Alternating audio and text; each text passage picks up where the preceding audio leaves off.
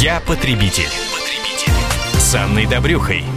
В разгар сезона отпусков в почте комсомолки традиционно много вопросов о том, как воспользоваться нашими правами на заслуженный отдых. Самый актуальный вопрос из практики мы разбираем с руководителем юридического направления Центра социально-трудовых прав Еленой Крючковой. Елена, здравствуйте. Добрый день. И вот очередная типичная история от Натальи.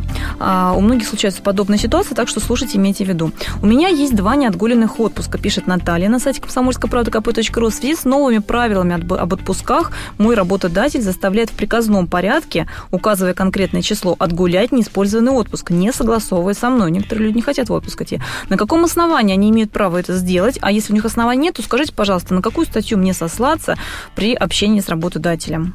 Ну, я хочу начать с того, что у нас никаких новых правил, во-первых, нету. Скорее всего, а, такой тезис появился после того, как э, СМИ э, разгласили информацию о том, что Россия ратифицировала 132-ю конвенцию об отпусках, мотовскую.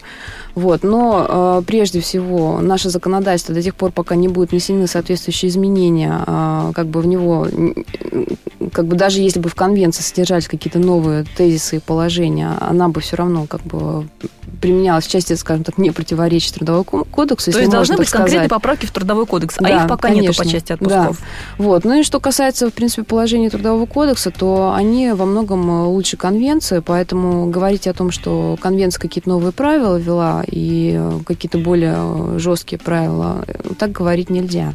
Но ну, а что касается данной ситуации, то я бы все-таки посоветовала Наталье сильно не спорить с начальством, поскольку у нас по правилам э, отпуск может переноситься э, как бы не дольше, чем на 12 месяцев после окончания рабочего года, вот, и должен быть э, в течение двух лет использован. В принципе, если по, скажем, не по вине работника он не используется, то есть у нас на практике бывают случаи, когда и по 10 лет отпуск не использовался. Да, да? знакомое дело, да. Вот, и потом набегают такие страшные сроки. То есть сразу на три года отпуск, да. так. Вот.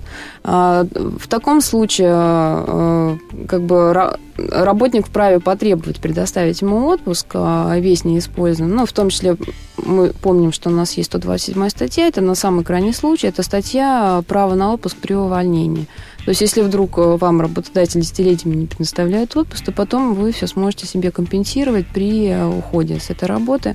Вот. Но что касается вот этого случая и э, вопроса, надо ли идти в отпуск или надо как бы саботировать вот это, скажем так, требование работодателя, то я бы все-таки выбрала первый вариант – вот, поскольку график отпусков у нас вообще-то по трудовому кодексу, я хочу напомнить, он обязательно как для работника, так и для работодателя. То есть, если вы а, по каким-то причинам не пошли а, в отпуск в предыдущем году, вот, а, то работодатель вправе составить в, графике, указать вот эти неотгульные дни на следующий год. И, собственно говоря, не ходить в отпуск по графику вы не имеете права. Ну что же, отдыхать надо всем, и на этом мы заканчиваем сегодняшний выпуск нашей программы. А с нами, с нами была руководитель юридического направления Центра социально-трудовых прав Елена Крючкова. Я потребитель. потребитель. С Анной Добрюхой.